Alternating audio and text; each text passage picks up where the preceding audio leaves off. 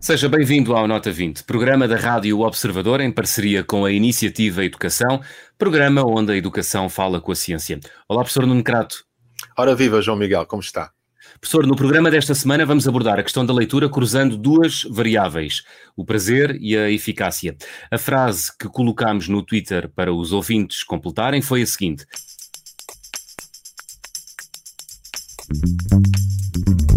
As crianças que leem mais leem melhor ou as crianças que leem melhor leem mais?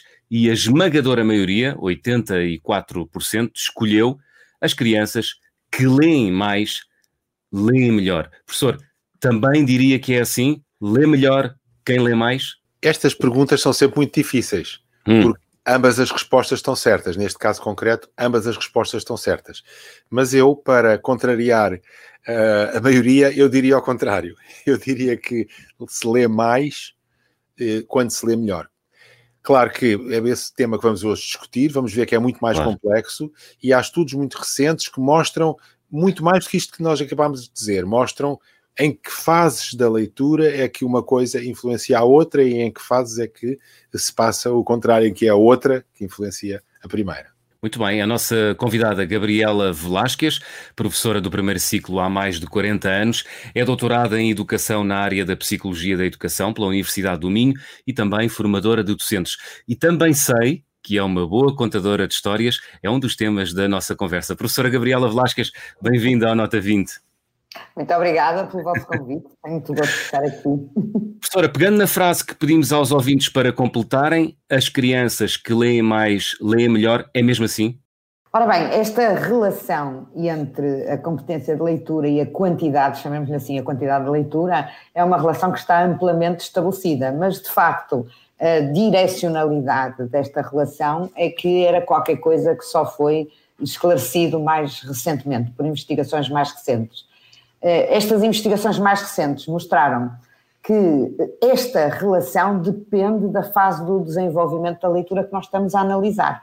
Se nós estamos a falar em crianças que estão a iniciar a leitura, eh, elas vão ler eh, mais só se de facto tiverem competência para o fazer. Portanto, só a partir de certa altura é que esta relação é nesse sentido. No início da aprendizagem, nos primeiros anos, a relação é eh, só vai ler, de facto, quem tiver a competência, ou seja, a competência é a primeira fator determinante do prazer e da quantidade de leitura que as crianças fazem. Portanto, se as crianças olharem para, para, para os eh, livros, para as palavras, para as sílabas e as identificarem, uh, há uma forte probabilidade de se tornarem melhores leitoras, é isso? Exatamente. A fase inicial é uma fase de aprendizagem da técnica da leitura, da descodificação, e esta aprendizagem inicial nem sequer permite nenhuma leitura autónoma com que minimamente possa provocar eh, prazer na leitura, hum. não é? Só, só, para situar os nossos ouvintes, professora, o, o, em que idades é que, é que, é que colocaria as crianças nesta tal fase inicial? Até que idade? Ora, muito bem, eu diria sem dúvida nenhuma os dois primeiros anos de escolaridade, primeiro e segundo ano de escolaridade, sem dúvida nenhuma. Para algumas crianças, esta aprendizagem eh, da fluência da leitura, até adquirirem o automatismo, a fluência da leitura, pode ainda prolongar-se um bocadinho mais tarde. Hum. Mas a partir do terceiro ano é possível, e já temos muitos alunos que já têm eh, fluência de leitura suficiente para fazerem uma leitura autónoma que lhes traga também algum, algum interesse, algum prazer. Uhum. É muito portanto, fácil. é ali mais ou menos nos oito anos, não é? Ali no Sim. terceiro ano, com oito anos de idade, portanto, as crianças leem melhor uh, uh, quando leem mais. A partir dessa idade, dá-se uma inversão, não é? As crianças uh, leem melhor, leem mais quando são mais pequenas, não é? E a seguir é que já vão beneficiar dessa competência de leitura para melhorar a sua própria leitura também, não é? Uhum. Portanto, aí é, é, a leitura que elas fazem por prazer que tem um impacto muito grande na qualidade uhum. depois da sua leitura, na maneira como percebem as coisas, na fluência de leitura, etc. Nos primeiros anos, eh, até não é muito realista falar em leitura autónoma nos dois primeiros anos da escolaridade. Portanto, nem sequer é muito realista falar em leitura propriamente dita, leitura por prazer eh, porque de facto é mais ou menos evidente para qualquer um que ler frases do tipo tio Paulo coma papa ou qualquer coisa assim desse género não pode trazer grande prazer na leitura para ninguém, não é? Hum. Portanto, estamos numa fase inicial onde o tal prazer da leitura vem mais, mas é eh, da leitura feita por um adulto, um adulto que lê para eles.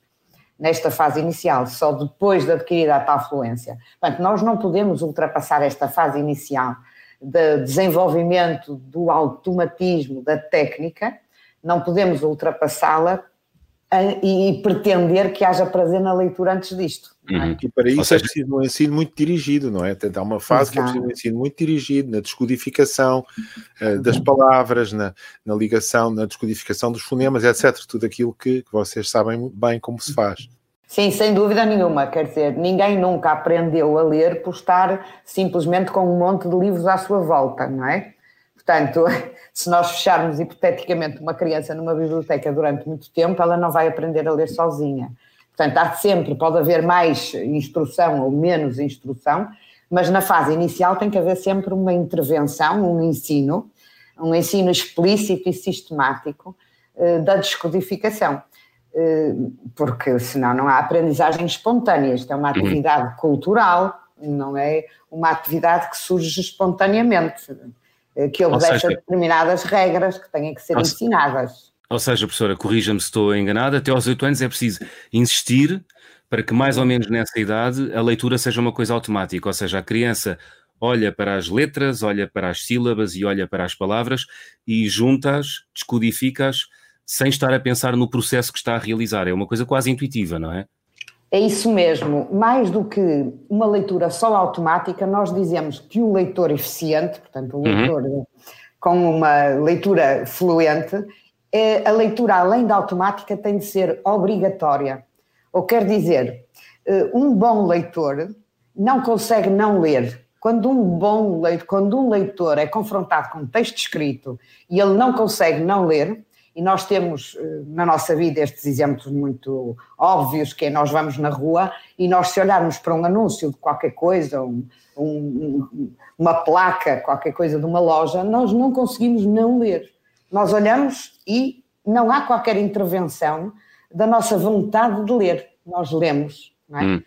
Uh, circulam na internet até várias... Uh, várias coisas eh, dirigidas ao público em geral, que normalmente as pessoas acham alguma piada, mas depois carecem da explicação que lhe está associada, que tem a ver de facto até com, esta interferência eh, num bom leitor da tal leitura automática. Por exemplo, há várias coisas que aparecem muitas vezes daquelas cores, mas as cores escritas em, no inverso da própria cor. Por exemplo, hum. amarelo escrito em vermelho ou azul escrito em verde.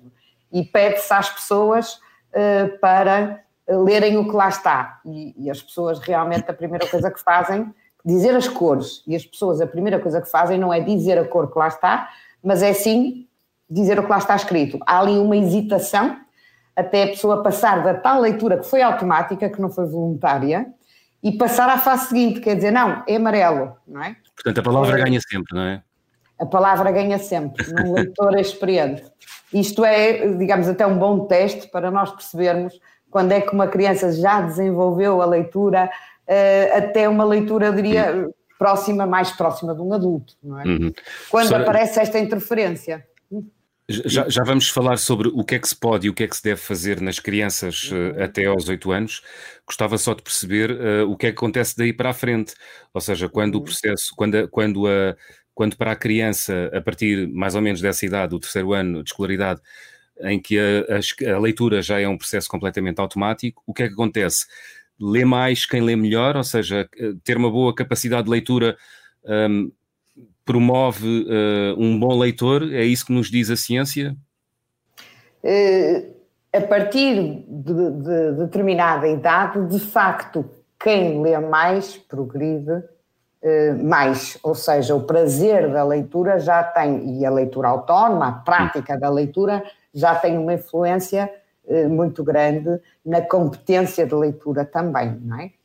Portanto, já há uma relação inversa. Eh, as crianças, a partir do terceiro, quarto ano, quando já são bons leitores e leem por, por iniciativa própria, por prazer, como se perguntou aos, aos ouvintes, têm essa, esse benefício acrescido da quantidade de leitura que fazem, ou seja, progridem mais, desenvolvem mais as suas competências de compreensão, as de fluência, todas as habilidades, assim, relacionadas com a leitura. Uhum. E o contrário. Diga, professor, diga, diga. Não, ia, dizer, ia mudar um pouco de assunto, se me permitem. Uhum. Aquelas histórias de A a Z que a Iniciativa Educação uhum. tem no site, que são uh, histórias que são lidas, ouve-se a voz, ao mesmo tempo, ao mesmo umas frações de segundo antes de aparecerem as letras, são histórias muito simples e são muito simplificadas, quer dizer, têm pouca, pouca bonecada, digamos. Uhum. E isso, é, isso, foi propositado. Não sei se a, se a Gabriel não gostaria de falar sobre isso, explicar isso também. Sim, com certeza foi propositado, não é? Primeiro, eh, nós eh, pensamos nessas histórias dirigidas a um público que já domina as competências de descodificação, mas que basicamente precisa de desenvolver a fluência. E nós sabemos que nesta fase, portanto, já descodificação aprendida, mas ainda precisamos de eh, treinar a fluência, nós sabemos que há um certo desfazamento entre aquilo que a criança gosta de ler ou gosta de ouvir e aquilo que ela é capaz de ler. E, portanto, daqui a primeira vertente destas histórias, que é a questão de nós pormos histórias, eh, que normalmente são textos mais apelativos para as crianças, mas com um apoio. Portanto, nós eh, eh introduzimos aqui uma leitura de um adulto que serve como um, eh, um andaime da leitura, portanto, um apoio para a uhum. leitura autónoma, para promover uma leitura que a criança não seria capaz de fazer de forma independente. E assim conseguimos, eh, portanto, dar um texto um bocadinho mais complexo do que o que eles seriam capazes de ler se estivessem a ler sozinhos. Uhum. Por outro lado, esta questão da imagem eh, e da ausência, neste caso é da ausência da imagem, tem a ver com o facto da nossa atenção ter um, um limite, digamos assim. E, portanto, se nós dispersamos a nossa atenção por mais do que uma coisa ao mesmo tempo, hum, nós vamos, eh, de alguma maneira, limitar a nossa capacidade de atenção para uma das duas coisas. Portanto, aquela ideia de que nós podemos estar a fazer muitas tarefas ao mesmo tempo e tudo é qualquer coisa que a ciência tem dito, que não é bem assim. Nós podemos pensar que estamos a fazer a tarefas, muitas tarefas ao mesmo tempo, mas provavelmente não estamos a fazê-las com a mesma eficiência se estivéssemos a fazer só uma, não é? Pronto, é, de alguma maneira é um bocadinho ilusório. Ora, quando estamos a falar em crianças, isto ainda é mais uh, verdadeiro. Os limites da atenção uh, são menores e as crianças da atenção uh, na hora, no momento, na tarefa, não é? E, portanto, se eles são confrontados com uma tarefa que ao mesmo tempo tem elementos distratores, muitas imagens simultâneas, isso vai dificultar a fixação da atenção no texto escrito, na letra no som associado à letra, na leitura propriamente dito. E hum. não vai uh, promover a tal, a tal fluência de leitura que nós pretendemos, não é? Porque vai funcionar como uma distração e não como um apoio uhum. à leitura, não é? No nosso site é, é, curioso que já depois das histórias estarem muito lançadas, está uma notícia por um artigo muito recente de investigação que mostra exatamente essa ideia, uh, que é, eles fazem o seguinte, eles têm livros eh, para crianças muito ilustrados uhum. e dão a ler às crianças. E depois retiram a maioria das ilustrações e dão a ler às crianças. E as crianças leem com maior facilidade sem as ilustrações. E, portanto, esta ideia que às vezes as pessoas têm de uhum. que vamos pôr muitos bonequinhos, vamos pôr muitas ilustrações para entusiasmar as crianças pela leitura, acaba por se virar ao contrário. Porque o objetivo que era que desenvolvessem gosto pela leitura não, não é conseguido porque a leitura é difícil. E para desenvolver uhum. o gosto pela leitura é preciso começar por ser capaz de ler. Não é? é julgo que é isto que, está, que estávamos aqui a discutir.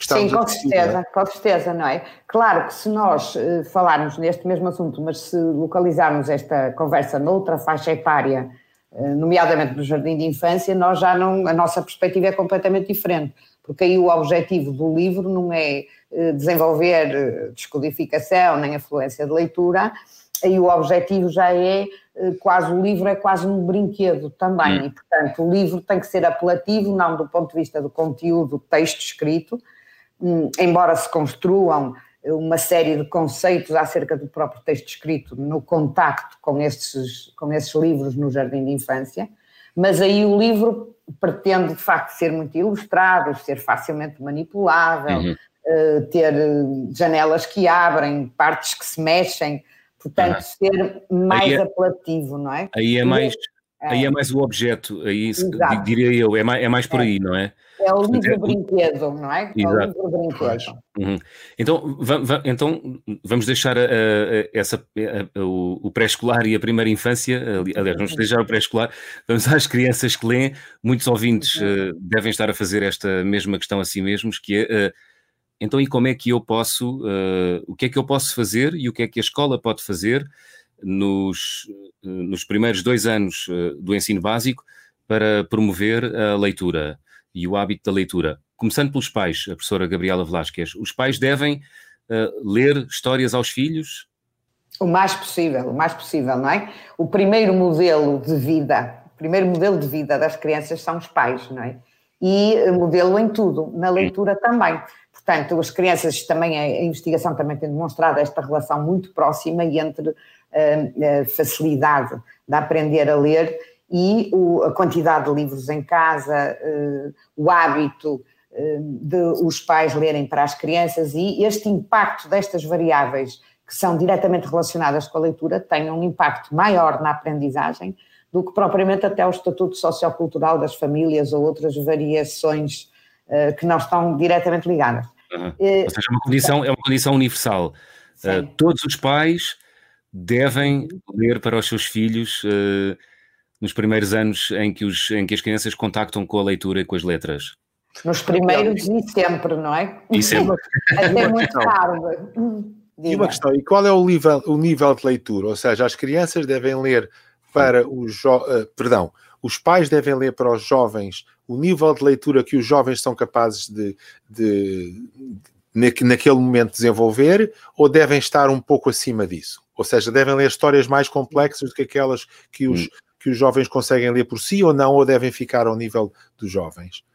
Uh, sem dúvida, histórias mais complexas. E isto ah, tem é? a ver com aquilo que nós dissemos há pouco, que uhum. é a questão de quando se está a aprender, numa fase inicial, só se conseguem ler textos eh, simples, textos curtos, porque uh, o esforço da atenção e tudo isso vai uh, dificultar a leitura.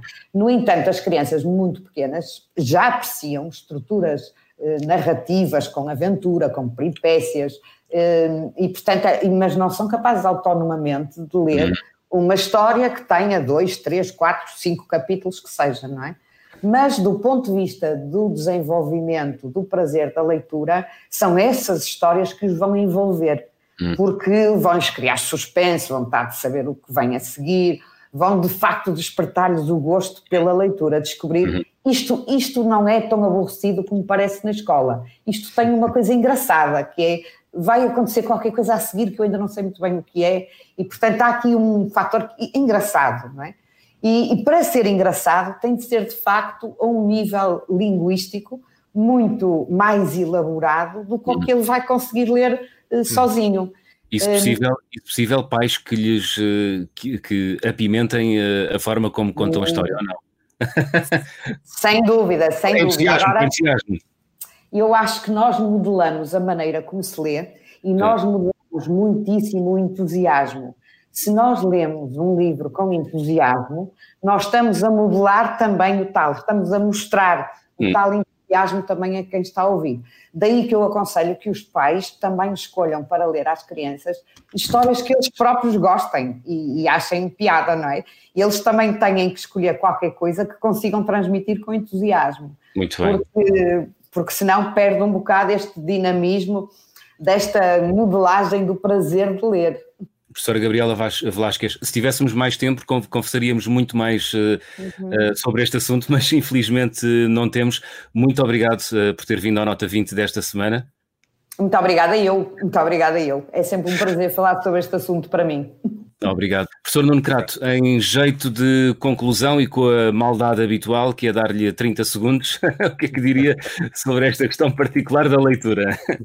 Eu, eu, diria que há aqui três fases, pelo que eu percebi, não é? Há três fases. Uma primeira fase de contacto quase tátil com os livros no uhum. pré-escolar, depois uma fase de aprendizagem da leitura no sentido da descodificação das palavras, e que é muito importante desenvolver a fluência nessa fase, e depois disso tudo, Há uma outra fase em que é a capacidade de leitura que desenvolve o gosto por ler mais e lendo mais se lê melhor. Portanto, há aqui várias coisas que precisam de ser feitas em diferentes momentos e a ideia de que tudo vem do gosto, é preciso apimentar tudo com o gosto, é preciso pôr muitos bonecos, é preciso isto é aquilo, não é uma ideia correta e que para desenvolver a capacidade de leitura e o gosto pela leitura é preciso ter em conta estas diversas uh, fases e estes diversos uh, temas.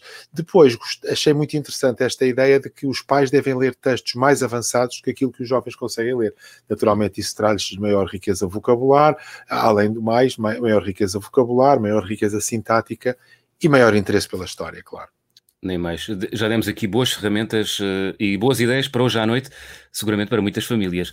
Para a semana vamos uh, continuar a falar de leitura, mas vamos uh, misturar outro tema, que é o tema da escrita. Portanto, a pergunta que vamos colocar no Twitter já daqui a minutos é. O nosso cérebro entende a leitura e a escrita da mesma forma? Sim ou não? Já sabe, a pergunta vai ser colocada no Twitter daqui a minutos. Professor, até para a semana.